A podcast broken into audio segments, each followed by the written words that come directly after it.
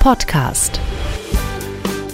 Herzlich willkommen zum Dom Radio Kopfhörer. Ich bin Jan-Hendrik Stehns und freue mich, Ihnen auch heute wieder etwas Aktuelles aus dem Bereich Kirche und Gesellschaft präsentieren zu können. Krisen sind Bestandteil des menschlichen Lebens. Die Bibel steckt voller Beschreibungen problematischer Bedingungen und Verhältnisse. Sie berichtet von Leid und schweren Prüfungen, von Konflikten zwischen Menschen und von Verlusten. Nicht zuletzt berichtet das Neue Testament von der Passion Jesu, von größtmöglichem Leiden und Tod. Die Bibel zeigt aber auch, Krisen sind nicht das Ende, sondern Durchgangsstationen. Die Dinge ändern sich danach und wenden sich vielfach wieder zum Besseren. Auf den Tod folgt sogar die Auferstehung. Gunther Fleischer ist Leiter der Erzbischöflichen Bibel- und Liturgieschule des Erzbistums Köln. In einer Zeit vielfältiger moderner Krisen geht Fleischer der Frage nach, inwieweit die Bibel beim Erleben und der Bewältigung sowohl persönlicher wie auch globaler Krisen heute Trost und Hilfe bieten kann. Seinen Vortrag Die Bibel als Trost und Hilfebuch in schwerer Zeit hielt Dr. Fleischer im Rahmen des Forums Pauluskirche in Bonn im März 2021. Gute Unterhaltung. Ja, so lautet das Thema die Bibel als Trost und Hilfebuch in schwerer Zeit. Einsteigen möchte ich mit zwei ganz aktuellen Meldungen oder Nachrichten. Die eine habe ich wirklich erst gestern gefunden und äh, sie stammt wohl aus den letzten Tagen. Äh, vielleicht haben Sie in den Nachrichten mitbekommen, dass man in Israel äh, neue Schrifttexte gefunden, also keine neuen Schrifttexte, die man noch nicht kannte, aber Handschriften, also Fragmente aus Handschriften in einer Höhle bei Engedi. Das ist dann in der Nähe des Toten Meeres. Dort hat man in Höhlen schon lange, seit den 40er Jahren, Bibelabschriften gefunden. Und man konnte auch zwei Texte entziffern. Also es sind ja nur kleine Reststücke, die man noch entdeckt hat. Und ein Rest stammt aus dem Buch Saharia und lautet, das sind die Dinge, die ihr tun sollt. Sagt untereinander die Wahrheit. Richtet in euren Stadttoren der Wahrheit gemäß und mit Urteilen, die dem Frieden dienen. Plant in euren Herzen nichts Böses gegen euren Nächsten und liebt keine verlogenen Schwüre. Denn all das ist, was ich hasse. Spruch des Herrn. Das Interessante an diesem Fund ist, er stammt aus einer wahrlich schwierigen Zeit. Er stammt aus der Zeit des letzten großen jüdischen Aufstands gegen die Römer in den Jahren 132 bis 135 nach Christus. Ein Text, dieser kleine Abschnitt aus dem Buch Sacharia, aus dem übrigens, das wusste ich natürlich zu dem Zeitpunkt noch nicht, als ich den Titel wählte, auch der Titel des heutigen Abends gewählt ist. Der Herr antwortete in freundlichen Worten. Trost bedeutete offensichtlich für diese Flüchtlinge in wirklich schwerer Zeit Anweisung zu bekommen, das Rechte zu tun, immer noch nicht davon zu lassen. Der zweite Hinweis, eine Ausgabe, die letzte Ausgabe, die mir vorlag von Public Forum, aus diesem Jahr, Nummer 3, 2021. Da schreibt ein Autor, in der Krise ertrage ich keine frommen Sprüche. Nur auf dem wilden, schreienden Pfad der Psalmen finde ich manchmal Frieden. Wir springen also aus dem zweiten Jahrhundert nach Christus ins erste äh, in, in unsere Zeit, nicht ins Erste, in unsere Zeit und lernen, da gibt es jemanden, der tatsächlich aus der Heiligen Schrift näher hin aus den Psalmen Trost findet in diesen schwierigen Krisenzeiten. Das zunächst mal als Einstieg in diesen Abend. Mir geht es heute Abend nicht um eine Rezeptur. Also um die Frage oder die Antwort auf die Frage, wie kann Bibel als Trost- und Hilfebuch in schwerer Zeit genutzt werden, als gäbe es eine bestimmte Technik dafür oder eine ganz bestimmte Lesart. Also nur wenn Sie die Bibel so lesen, dann wird sie. Beides funktioniert nicht. Ob etwas tröstet oder hilft, lässt sich nicht verordnen. Allerdings steht die Frage im Raum, warum soll ich überhaupt in der Bibel lesen und davon Trost und Hilfe erwarten? Ist dies etwas, was ich aus der Heiligen Schrift heraus erwarten darf? Sind Trost und Hilfe eine Dimension der Bibel beziehungsweise ihrer beabsichtigten Wirkung? Und wenn ja, taugt sie wirklich dazu oder gehört sie einfach nur ins Reich der Träume? Immunisiert sie vielleicht eher gegen die Wirklichkeit? Ist sie wirklichkeitsfremd? Dass die Bibel alt wie neutestamentlich von einem Gott erzählt und kündet, der trösten und helfen will, das ließe sich sehr schnell und einfach aufzeigen. Drei Zitate nenne ich einfach, zwei aus dem Buch Jesaja, eines noch aus dem Neuen Testament. Jesaja 51, Vers 12 können wir lesen, ich bin es, ja ich, der euch tröstet. Wer bist du, dass du dich fürchtest vor sterblichen Menschen, vor Menschen, die dahingegeben sind wie Gras? Am Ende desselben Buches, Jesaja 66, 13, wie einen Mann, den seine Mutter tröstet, so tröste ich euch. In Jerusalem findet ihr Trost. Also keine Frage, Gott will trösten, der Gott der Bibel. Und Paulus in seinem zweiten Brief an die Korinther hält gleich im ersten Kapitel, Vers 4 fest, er, gemeint ist Gott, tröstet uns in all unserer Not, damit auch wir die Kraft haben, alle zu trösten, die in Not sind, durch den Trost, mit dem auch wir von Gott getröstet werden. Ganzer Überfluss des Wortes Trost. Also auch für einen Paulus ist völlig klar, Gott tröstet und wer sich von ihm trösten lässt, ist in der Lage, seinerseits andere zu trösten. Die Absicht, die gute Absicht der Heiligen Schrift sind also erkennbar. Aber wir sind natürlich auf einer Art Behauptungsebene. Gott tröstet. Was spricht für ihre Einlösung? Natürlich kann und darf man auf die zahlreichen Menschen durch die mittlerweile Jahrtausende verweisen, die durch die Heilige Schrift Trost fanden. Aber lässt sich vielleicht benennen, warum dies geschehen konnte und möglich ist. Der entscheidende Punkt, die gesamte Bibel, das Alte wie das Neue Testament, ist keine Schönwetterliteratur. Nichts ist da am grünen Schreibtisch, am Strand eines roten Meeres oder im Grünen entstanden. Das Allermeiste ist Krisenliteratur. Krisenliteratur heißt, die meisten biblischen Texte sind entstanden in Zeiten, in denen es den Menschen schlecht ging. Es war noch keine Missbrauchskrise unbedingt. Es waren keine Finanzkrisen unbedingt. Es war keine Corona-Krise. Es war meistens eine Krise, in der es um die Existenz des Volkes ging. Überleben wir oder überleben nicht, weil es einen starken außenpolitischen Gegner gab, einen stärkeren außenpolitischen Gegner.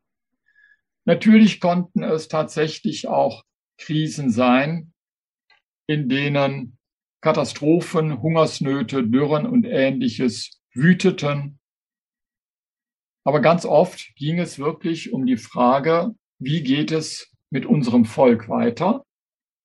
Und damit auch um die Frage, wie kann Gott das eigentlich zulassen? Was glauben wir da eigentlich für einen Gott, wenn der nicht in der Lage ist, diese Katastrophe, diese Krise, in der wir stecken, zu verhindern? Und auf diese Fragen versuchen biblische Texte, egal ob erzählend oder auch wie in den Psalmen betend, tragfähige Antworten zu finden. Sie wollen damit diese Krisen bewältigen. Sie sind geschrieben worden, um ins Handeln zu führen, also ins Weiterleben zu führen, nicht um in die Depression zu führen, auch nicht in den lähmenden Fatalismus und auch nicht in die Flucht. Diese Texte wollen tatsächlich das Herz treffen. Und das Herz ist biblisch weniger der Ort des Gefühls, sondern vor allen Dingen der Ort des Denkens, Planens und Wollens. Der Ort, wo Handlungen anfangen zu entstehen, da wo eigentlich die Energie wieder wächst, aus der heraus überhaupt ich erst wieder ins Handeln komme. Dort hinein wollen diese Texte zielen. Dort wollen sie aufrichten. Sie wollen zum Festhalten im Glauben ermutigen, weil sie in diesem Glauben ein Hoffnungspotenzial sehen. Und jetzt kommt noch ein ganz wichtiger Schritt, der die Frage der Glaubwürdigkeit betrifft. Das Spannende ist, diese Texte werden im Rückblick, also im Nachhinein, als für all die genannten Aufgaben tauglich empfunden. Im Nachhinein stellt man fest, sie haben sich bewährt. Im Nachhinein stellt man fest, sie haben sich in einem tiefen Sinn als wahr erwiesen. Und deshalb hält man sie zunächst auf Schriftrollen, später dann mal irgendwann in einem Buch fest. Deshalb landen diese Texte nicht im Abfalleimer der Geschichte, sondern werden abgeschrieben und abgeschrieben, immer wieder neu, als Buch zusammengestellt, um das Neue Testament erweitert, weiter abgeschrieben, schließlich gedruckt und von Anfang an in die Sprachen der Welt übersetzt. Antwort geben, trösten, helfen, ins Handeln und in die Hoffnung führen, trauen offensichtlich Menschen diesem Buch zu, diesem Gesamtbuch Heilige Schrift und haben damit positive Erfahrungen gemacht. Das ist im Grunde der Hintergrund, warum wir glauben dürfen, ja, in dieser Heiligen Schrift steckt das Potenzial, mehr kann man natürlich gar nicht sagen, aber das Potenzial, auch in den schwersten Zeiten zu trösten, zu helfen. Das möchte ich heute Abend an mehreren Beispielen zeigen. Ich beginne mit dem Anfang der Bibel, den Sie möglicherweise gar nicht als einen Trosttext in Krisenzeiten bis jetzt gelesen und verstanden haben. Na, jetzt ist Eigentlich geht es in der Bibel so los. Im Anfang erschuf Gott Himmel und Erde, die Erde war wüst und wirr, und Finsternis lag über der Urflut, und Gottes Geist schwebte über dem Wasser. Gott sprach, es werde Licht, und es wurde Licht. Und es folgt eben der insgesamt siebenstrophige Schöpfungsbericht vom ersten bis zum siebten Tag. In der Osternacht wird er wieder gelesen werden. Hier geht es nicht um die Frage, wie weit ist dann ein solcher Text innerhalb des Alten Testaments naturwissenschaftlich belastbar? Entspricht das dem, was wir wissen über die Entstehung der Erde? Das hieße mit völlig falscher Perspektive an diesen Text herangehen, obwohl, wenn man ihn unter der Perspektive sich anschaut, man überraschend haltbareres finden würde, als man vielleicht auch glaubt. Das ist aber heute Abend nicht unser Thema. Um die Dramatik dieser dieses Schöpfungsberichts deutlicher zu machen, lese ich ihn noch einmal vor in einer zugleich wörtlichen und aber auch verdeutlichenden, umschreibenden Übersetzung.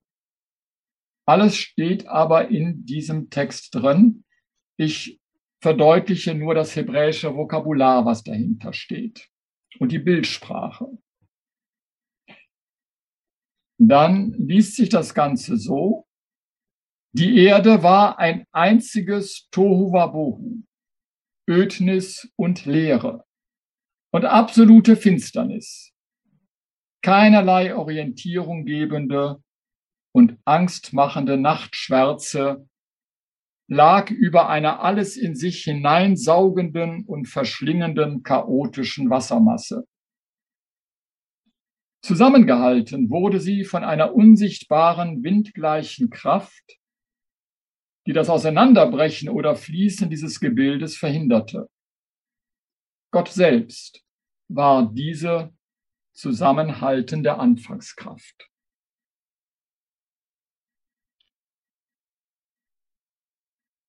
Diese Anfangserzählung entsteht auf dem Hintergrund großer Feldzüge der Babylonier gegen Israel, entsteht auf dem Hintergrund von Kriegserfahrung, von vielen Toten, von Besatzung, von Verschleppung, vom Leben in der babylonischen Fremde, das sogenannte babylonische Exil, der entsteht auf dem Hintergrund, dass die Mitte, das, was man bislang für die Mitte gehalten hat, der Tempel, verloren ist und nicht mehr existiert. Dieser Text entsteht auf dem Hintergrund, dass man keine eigene politische Hoheit mehr hat. Der König ist schändlich gestürzt. Es herrscht eben Tohu Wabohu. Orientierungslosigkeit, Finsternis, Angst und Chaos. Und dagegen liest man jetzt, was Gott diesem Urchaos entgegensetzt. Schau auf die Ordnung. Schau auf die Welt als ein großes Lebenshaus. Gott sagt prinzipiell Ja zu dieser Welt und hat sie so ausgestattet, dass alles Notwendige da ist. Zum Beispiel mit dem Licht. Es geht dann nachher noch weiter. Hingegen verzichtet dieser Schöpfungstext auf den Lobpreis irgendeiner Regierungsform. Und, vielleicht sehr überraschend, in der Krise verzichtet er auf jeglichen Nationalismus. Er sagt nicht, wir Israeliten, wir Juden und Jüdinnen sind Gottes Ebenbild, sondern der Text sagt, ein jeder Mensch also auch die Babylonier, sind Gottes Ebenbild. Ausgestattet zum Mitgestalten dieser Schöpfung. In dieser Erfahrung der Katastrophe und Krise, in denen sich das Volk absolut elend fühlte, wird ein Licht der Hoffnung hineingestellt. So wie es ist, ist es nicht gemeint. Von Gott her, vom Anfang her nicht gemeint. Und weil es so nicht gemeint ist, sollten wir alles tun, in die Richtung voranzuschreiten, wie Gott es meint. So wird im Dunkeln ein Licht angezündet. Und das ist Schöpfung. Und Zugleich wird gesagt, so mitzugestalten, dass es so wird, wie Gott es meint, dazu hat Gott seine Geschöpfe prinzipiell, und zwar alle, befähigt und ermächtigt. Das heißt nicht, dass alle entsprechend handeln. Das wäre zu schön, um wahr zu sein. Aber zumindest wird ins Stammbuch geschrieben, die Möglichkeit besteht. Wir müssen nicht von vornherein einpacken, uns hinlegen und einfach nur noch auf Sterben konzentrieren. Dieser Text versteht sich also als ein Gegenwort gegen babylonische Unterdrückung, gegen ein Setzen auf Gewalt und gegen die Erfahrung, die man im Augenblick dann zu dieser Zeit in Babylonien macht, die Welt sei ein Gefängnis. Vielleicht um es in ein Gegenbild zu fassen, die Welt ist kein Gefängnis, sondern ein Gewächshaus. Darum geht es, dass etwas wachsen kann. Und so wird also gleich die Anfangserzählung hier dann wie eine Überschrift über das gesamte Alte Testament oder vor das ganze Alte Testament gestellt wird.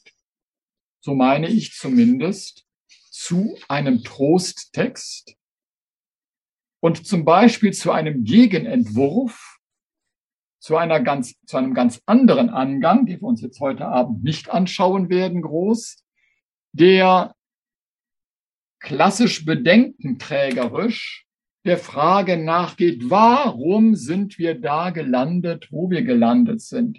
Wer hat Schuld? Waren es die Könige? Wenn es die Könige waren, welcher König? Waren es alle Könige? War es ein König? War es überhaupt die Institution Königtum? Waren es andere Menschen? Und das Problem ist, am Ende findet man keine Antwort, wie es weitergehen könnte. Man kann nur feststellen, ja, wir haben versagt. Der Schöpfungsbericht oder die, die dahinter stehen, leugnen nicht Schuld, wollen sie auch nicht kleinreden, aber was sie wollen, sie wollen eine Perspektive eröffnen, damit es, damit man wieder nach vorne gucken kann und nicht nur rückwärts schaut, was gewesen ist. Eine Form des Trostes. Verlassen wir Genesis und springen zu einem anderen Text. Einem sehr späten Text, wahrscheinlich ein Text, wo das Judentum sich schon sehr stark auch zerstreut hat. Wo man die Erfahrung der Diaspora macht, wo das Leben mit neuen Landesherren auch nicht gerade einfach ist, wo es besonders wirtschaftlich schwierig ist. In diesen Zeiten entsteht der längste Psalm des gesamten Alten Testaments. Das ist der Psalm 119. Und wenn ich Ihnen, einige wissen es von Ihnen sicherlich, aber wenn ich Ihnen das Thema dieses Psalms sage, dann würde, glaube ich, vorderhand keiner auf die Idee kommen zu denken, darin könnte Trost liegen. Denn dieser Psalm 119 meditiert in mehreren hundert Versen nichts anderes als das Thema Gesetz. Und da würden wir sagen, na ja, also finde ich jetzt auch nicht so prickelnd, das Thema Gesetz zu bedenken. Und dass er auch noch ein Lob auf das Gesetz singt und sich laufend daran freut und das auch noch sehr kunstvoll, dem gehe ich jetzt gar nicht im Weiteren nach, aber es ist im Hebräischen wirklich ein richtiges Kunstwerk, was da entsteht. Das ist schon sehr merkwürdig. In jedem Vers fast taucht entweder das Wort Gesetz oder ein vergleichbares Wort auf. Insgesamt variieren in dem Psalm acht Begriffe, die wechseln sich ständig ab, die alle aber für das stehen, was hebräisch Torah heißt. Eigentlich Weisung scheint mir besser zu sein als Gesetz. Weisung Willenskundgabe Gottes. Es meint zum einen die Weisung, die Gott seinem Volk mitgegeben hat auf dem Weg aus Ägypten ins verheißene Land. Es meint aber interessanterweise auch die Psalmen selbst als Weisung. Auch das Psalmenbuch wird in der Bibel, innerhalb des Alten Testaments, innerhalb des Psalmenbuches als Torah verstanden, was man daran erkennen kann, dass dieser Psalter mit seinen 150 Psalmen insgesamt ebenso fünfteilig angelegt ist wie die fünf Teilbücher der Torah des Pentateuch, also der fünf Bücher Mose.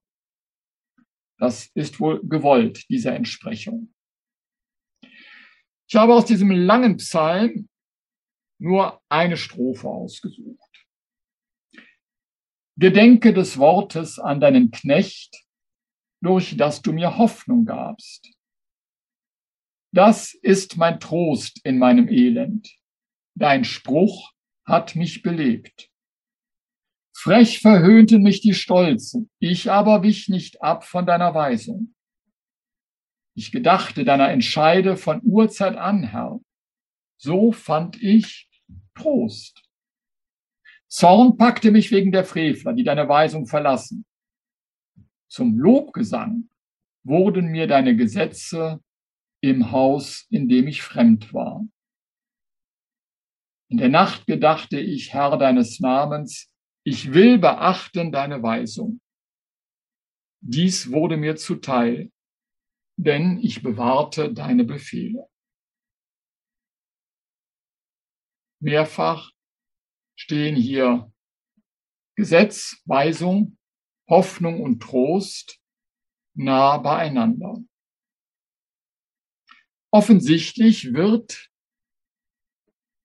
das, was wir so gerne mit Gesetz übersetzen, das Wort Gottes nicht verstanden als etwas Lästiges, als etwas Einengendes, als etwas Quälendes, als etwas, was kaum zu verstehen ist, sondern als etwas, was gerade in der Fremde Halt gibt, was einen Rahmen bietet, was hilft, sich nicht kleinkriegen zu lassen. Worte werden zu etwas wie einer transportablen Heimat. Man kennt sie auswendig, kann sie aufsagen. Und indem man das tut, geschieht noch etwas ganz Neues durchaus eine Botschaft, glaube ich, für unsere Zeit.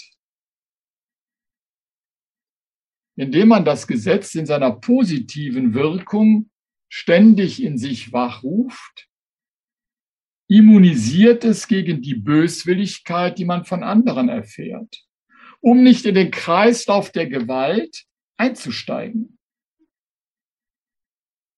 um nicht in dieselbe erniedrigende Sprache einzusteigen, derer, die hier als Stolze umschrieben werden. Um nicht mitzumachen bei denen, die scheinbar erfolgreich sind, im Moment auf dem hohen Ross sitzen, sich aber doch erniedrigender Mittel bedienen.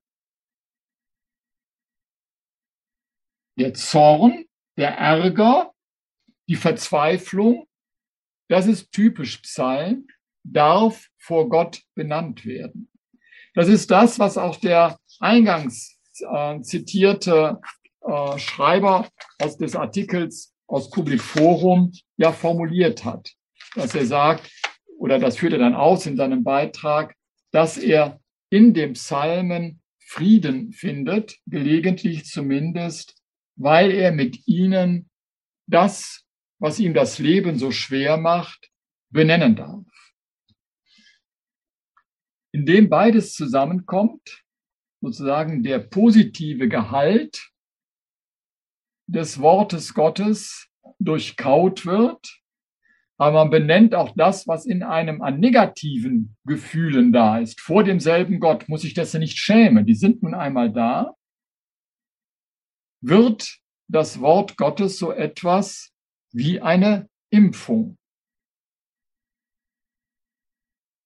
Es geht da nicht mehr darum, die anderen zu bekämpfen, sondern da, wo Böses erkannt wird, sich vor allem von ihm nicht anstecken zu lassen. Denn im Mitmachen mit dem Bösen liegt weder Trost noch Hilfe. In der Ermutigung zur Alternative allerdings sehr wohl.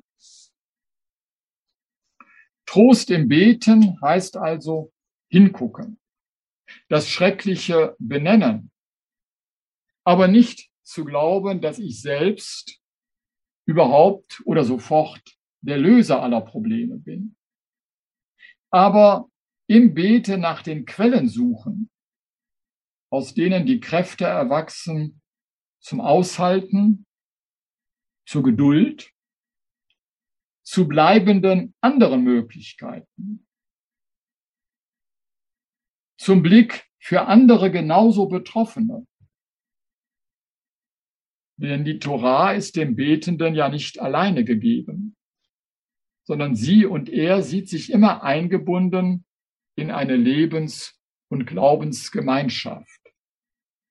Das Ich der Psalmen in ihrer ganzen Vielfalt sieht sich immer eingebunden in ein Wir. Und diese Verbundenheit hat auch wiederum etwas Tröstliches. Gern denkt man ja immer, keinem geht so schlimm wie mir. Dagegen setzen die Psalmen ihr Wir. Fast kein Psalm, der nicht irgendwann dieses Wir, ob als Wir oder im Namen Israel oder Jakob oder die Brüder aufleuchten lässt. Die meisten Psalmen bleiben diesseits der Todesgrenze, weil große Teile des Alten Testaments, große Teile, noch keinen Auferstehungsglauben kennen. In dem Psalmen liest man deswegen auch, in der Unterwelt lobt dich niemand mehr. Es gibt im Alten Testament Ausnahmen. Im Neuen Testament wird die Ausnahme zur Regel. Der Auferstehungsglaube rückt in den Mittelpunkt. Und das kann man drehen und wenden, wie man will. Ich bin zutiefst überzeugt, kein einziger Satz des Neuen Testaments und kein Evangelium wäre ohne diesen Auferstehungsglauben niedergeschrieben worden. Die Evangelien und Briefe des Paulus, was auch immer, sind nicht geschrieben worden wegen schöner Sätze Jesu. Auch wenn es die natürlich gibt. Und wer mag nicht die Seligpreisung, um nur ein Beispiel zu nennen. Sie wären auch nicht festgehalten worden wegen der Heilungen, die Jesus vollführt hat. Auch nicht wegen seiner unbegrenzten Zuwendung zu den Ausgegrenzten, so viel Ansporn darin auch liegt für uns.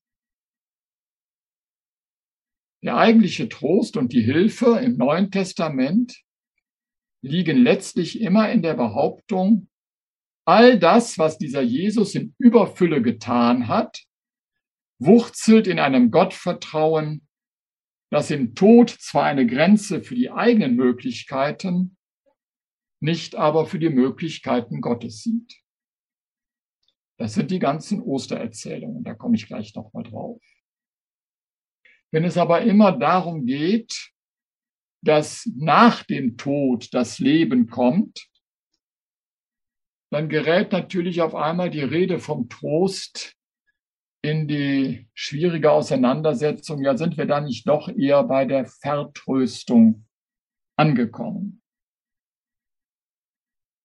Wird also damit getröstet, dass man sagt, es kommt nicht auf dieses Leben an, sondern erst auf das nach dem Tod.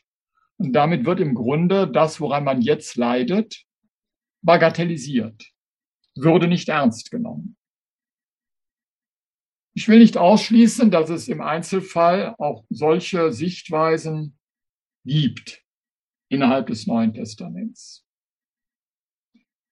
Aber gleich der erste Evangelist, der erste im Sinne des ältesten Evangelisten, widersetzt sich solcher Vertröstungsbotschaft. Und wir befinden uns gerade liturgisch gesehen im Lesejahr in der katholischen Kirche, jedenfalls im Lesejahr dieses Evangelisten, nämlich im Lesejahr des Evangelisten Markus. Und deshalb äh, hört man ihn jetzt in den Messfeiern des Sonntags an den meisten Sonntagen. Und wir werden, ich werde gleich auf die Passion kurz eingehen. Ähm, und man wird die Passion, die Markus-Passion am Palmsonntag hören.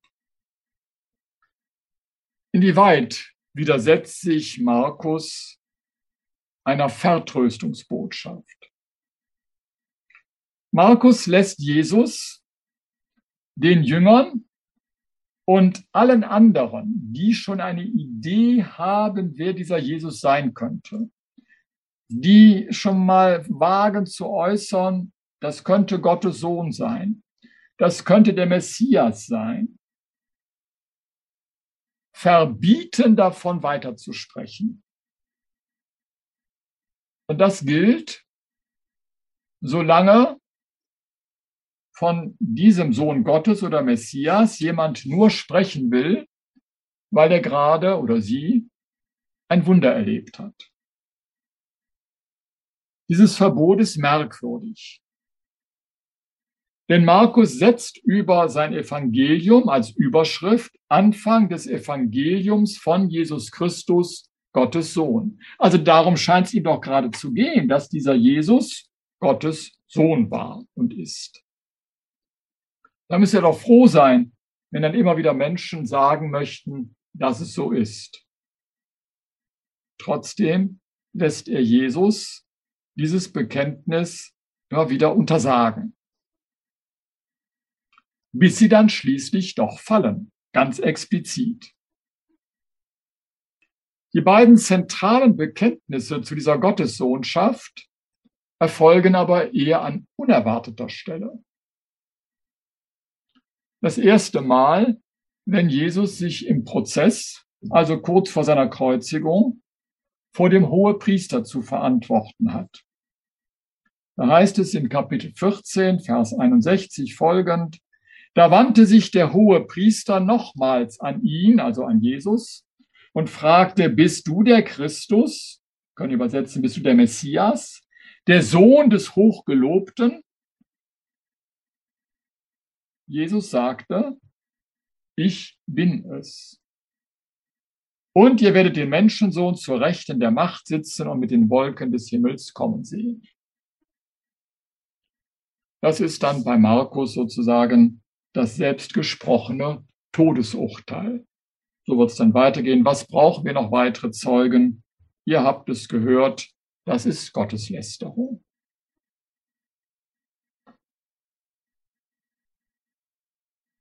Wichtig für uns, das Bekenntnis, das Selbstbekenntnis Jesu mit Worten, die wir eigentlich aus dem Johannesevangelium kennen. Ich bin es fällt in den schwierigsten Minuten des Lebens Jesu. Einmal mehr gilt, nicht ein Schönwettertext, nicht so ein völlig ins nebulöse, zeitlose gesprochene dogmatischer Satz, sondern ein Bekenntnis und Zeugnis in dem Augenblick, wo es um Leben und Tod geht ich bin es. Da zum ersten Mal also die unwidersprochene Aussage, Jesus ist Gottes Sohn. Ein Kapitel später, wir sind jetzt bereits in der Stunde der Kreuzigung angekommen, also schon nach dem Prozess. Jesus hängt bereits am Kreuz, heißt es in Kapitel 15, 33 folgende, folgendermaßen. Als die sechste Stunde kam, brach eine Finsternis über das ganze Land herein bis zur neunten Stunde. Und in der neunten Stunde schrie Jesus mit lauter Stimme, Eloi, Eloi, lema sabachthani. Das heißt übersetzt, mein Gott, mein Gott, warum hast du mich verlassen? Psalmzitat, Psalm 22. Einige von denen, die dabei standen und es hörten, sagten, hört, er ruft nach Elia. Einer lief hin, tauchte einen Schwamm in Essig, steckte ihn auf ein Rohr und gab Jesus zu trinken. Dabei sagte er, lasst, wir wollen sehen, ob Elia kommt und ihn herabnimmt. Jesus aber schrie mit lauter Stimme. Dann hauchte er den Geist aus. Da riss der Vorhang im Tempel in zwei Teile von oben bis unten. Als der Hauptmann, der Jesus gegenüberstand, ihn auf diese Weise sterben sah, sagte er, wahrhaftig, dieser Mensch war Gottes Sohn. Das ist das zweite unwidersprochene Bekenntnis zu Jesus als Gottes Sohn, an der Art und Weise, wie er gestorben ist. Erkennt der römische Hauptmann, wer dieser Jesus, ja, leider nur war. Es ist zu spät, denn jetzt ist er ja tot und hängt am Kreuz. Was haben wir von diesem Bekenntnis? In diese dramatische Situation des zu spät und der von Jesus selbst empfundenen und gefühlten Gottverlassenheit. Mein Gott, mein Gott, warum hast du mich verlassen?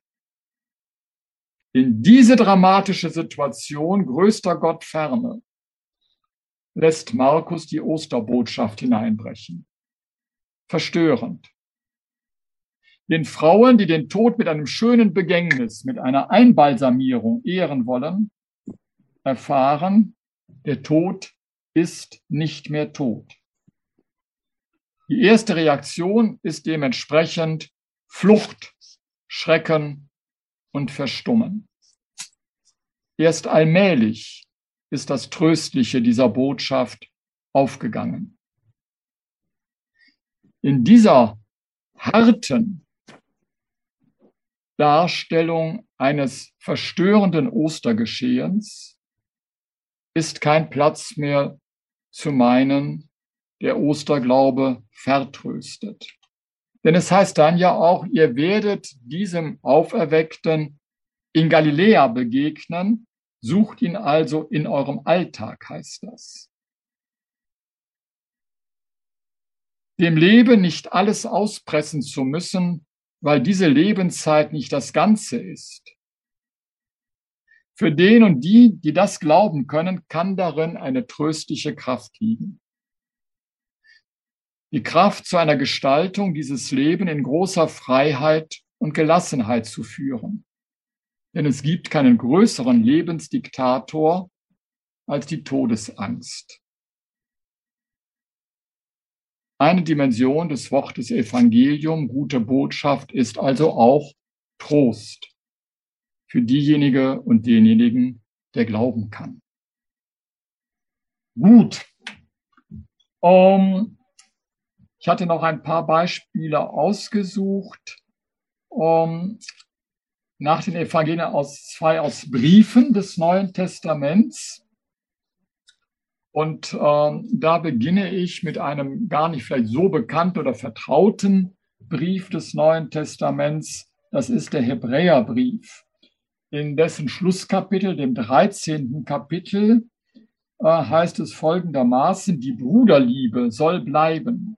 Vergesst die Gastfreundschaft nicht, denn durch sie haben einige, ohne es zu ahnen, Engel beherbergt. Denkt an die Gefangenen, als wäret ihr mitgefangen. Denkt an die Misshandelten, denn auch ihr lebt noch in, eu in eurem irdischen Leib. Euer Lebenswandel sei frei von Habgier. Seid zufrieden mit dem, was ihr habt, denn Gott selbst hat gesagt, ich werde dich keineswegs aufgeben und niemals verlasse ich dich. So dürfen wir zuversichtlich sagen, der Herr ist mein Helfer. Ich werde mich nicht fürchten. Was kann ein Mensch mir antun? Auch der Hebräerbrief gehört in Zeiten der Bedrängnis.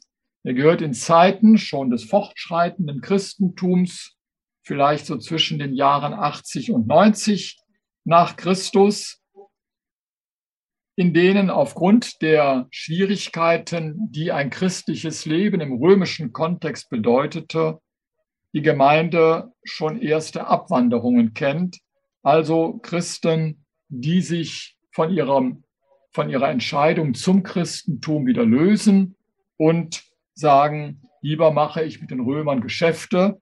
Wenn ich jetzt hier weiter an meinem christlichen Bekenntnis festhalte, werde ich nicht unbedingt umgebracht, aber dann will keiner mit mir Geschäfte machen, dann werde ich, bin ich gesellschaftlich ausgegrenzt und damit auch quasi ein toter Mann oder eine tote Frau.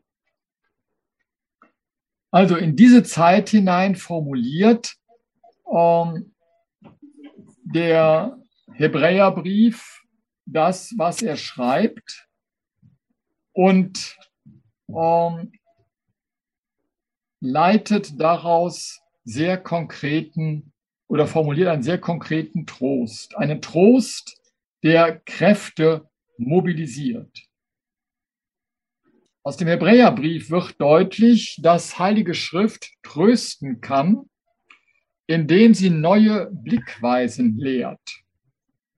Nämlich das ist ja erstaunlich, in dieser Zeit der Gefahr wird der Blick weggelenkt von sich selbst auf andere.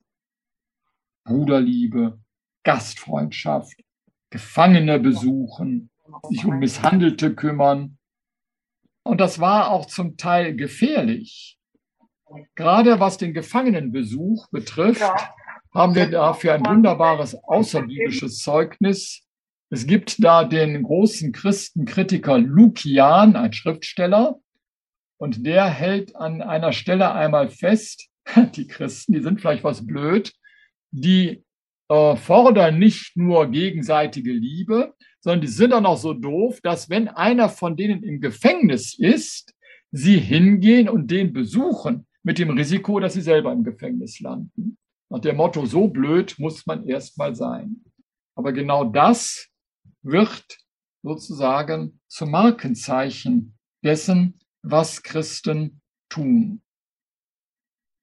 Für die Jetztzeit könnte sowas auch bedeuten, austarieren, was selbst unter Corona-Bedingungen möglich ist. An Kontaktnahmen, an Zeichen der liebevollen Zuwendung, an Zeichen des Aneinanderdenkens. Gibt es Hilfssituationen, in denen auch der Selbstschutz ein relativer ist. Ärzte sind ihm ständig ausgesetzt. Und eine weitere tröstende Blickweise, also erst von sich selbst wegzuschauen auf andere, ist auch nicht auf das zu schauen, was ich nicht habe, vielleicht aber ein anderer, sondern auf das, was ich habe. Es hieß ja, führt einen Lebenswandel frei von Habgier. Seid zufrieden mit dem, was ihr habt. Zufriedenheit als Ausdruck des Getröstetseins.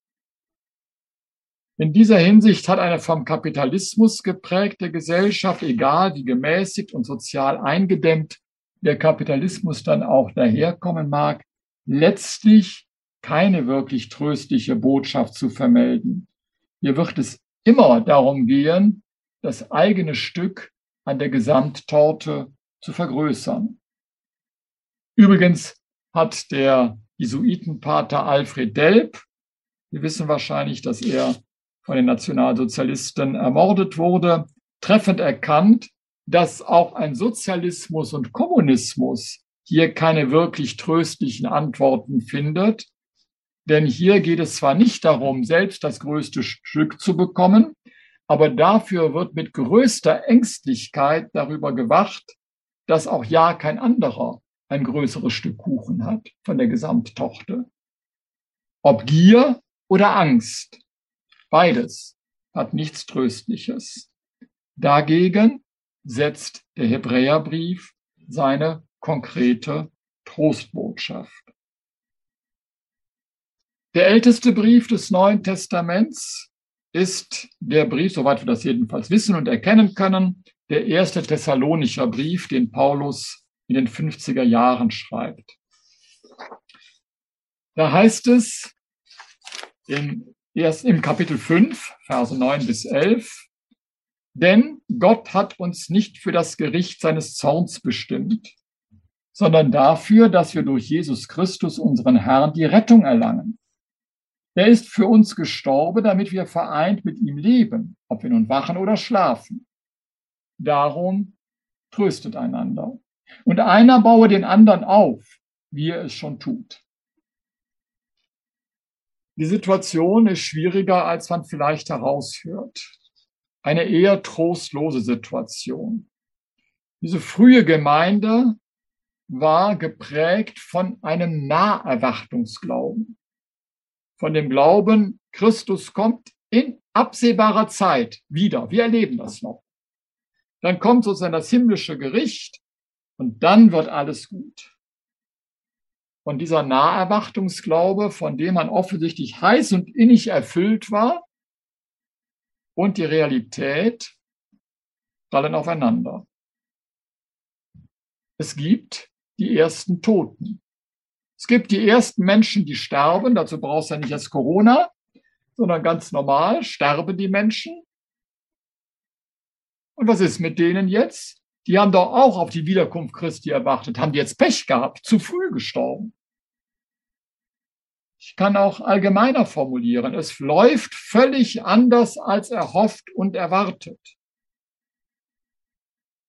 Auch die Corona-Pandemie endet nicht so, wie man das vielleicht mal sich vorgestellt hat, so schnell. Verschiedene Denkmodelle sind möglich. Man könnte eben sagen, die Toten haben Pech und leider für die keine Auferstehung. Nur die werden auferstehen, die, wenn der Herr wiederkommt, am Leben sind. Oder, davon gibt der Thessalonischer Brief auch Zeugnis, ja, wenn das mit dem Paradies so unsicher ist, ob ich da reinkomme oder nicht, dann am besten dem Leben abpressen, was möglich ist. Ja, verlegen sich die Leute, der erste Thessalonischer Brief führt das aus, eher auf die Dinge, die man sonst eher nachts tut, damit es nicht gesehen wird. Als Beispiele werden genannt Diebstahl und Trunkenheit. Also gucken entweder, dass ich mitbekomme, was ich mitbekommen kann, oder aber mich irgendwie betäuben. Oder es gibt noch diese Haltung, ängstlich schauen, man wartet ja auf das Gericht, ängstlich schauen, nur ja alles richtig zu machen, um dann vor dem erwarteten Gericht zu bestehen. Und da schreibt Paulus, Leute, was habt ihr nur für Vorstellungen? Wir glauben an einen Rettergott. Und wenn ihr euch von den drei Tugenden, die werden vorher vor den Versen, die ich vorgelesen habe, genannt, Glaube, Liebe und Hoffnung bewegen lasst, geht es schon einmal grundsätzlich in die richtige Richtung.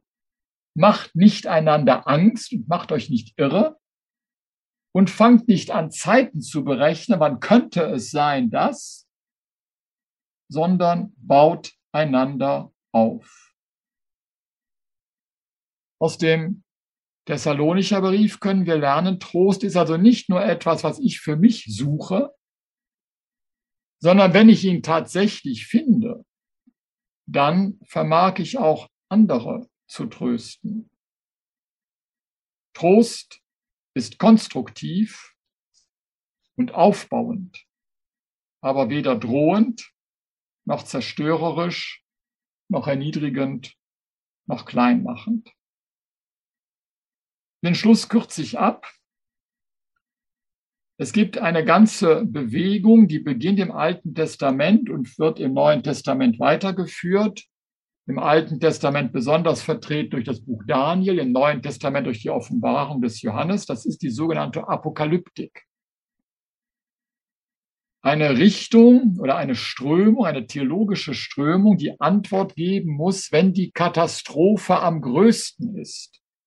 Und sie war für Israel am größten zur Zeit der Griechenherrschaft deutlich nach, aber in seinem Gefolge Alexander des Großen. Das heißt, im zweiten Jahrhundert vor Christus, um 175 herum. Und sie war für die Christen enorm groß, vor allen Dingen dann unter äh, Domitian und dann noch einmal besonders unter Hadrian und Trajan. Das sind die Kaiser des ausgehenden ersten und beginnenden zweiten Jahrhunderts in Rom. Das sind die Zeiten der Christenverfolgung. Und hier wählt man nochmal ein neues Mittel des Trostes, das wir bis jetzt so noch gar nicht hatten. Das könnte man jetzt vielfältig ähm, vorführen, nämlich mit der Welt der Bilder. Es entstehen Bildwelten. Zunächst zur Beschreibung der Katastrophe, das sind auch Katastrophenbilder, aber auch für das, was man eigentlich erwartet. Das Zitat für den heutigen Abend, was als Überschrift drüber steht.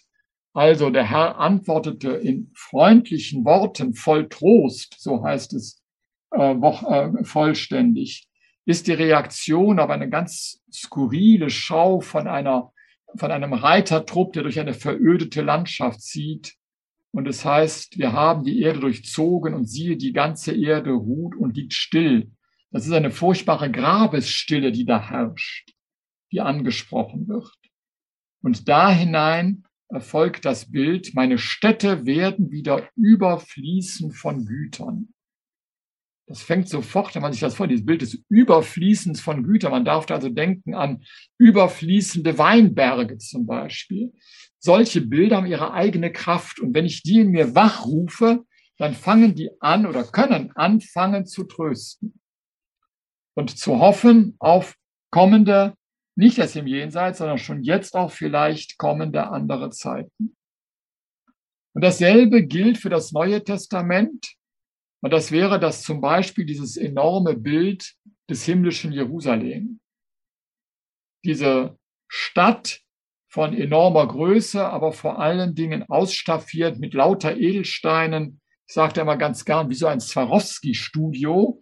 Perlen, Edelsteinen und interessanterweise der Vorstellung, das, was man sich auf Erden gar nicht vorstellen kann als gläubiger Mensch, egal des Judentums wie des Christentums, kein Tempel, keine Kirche ist mehr da.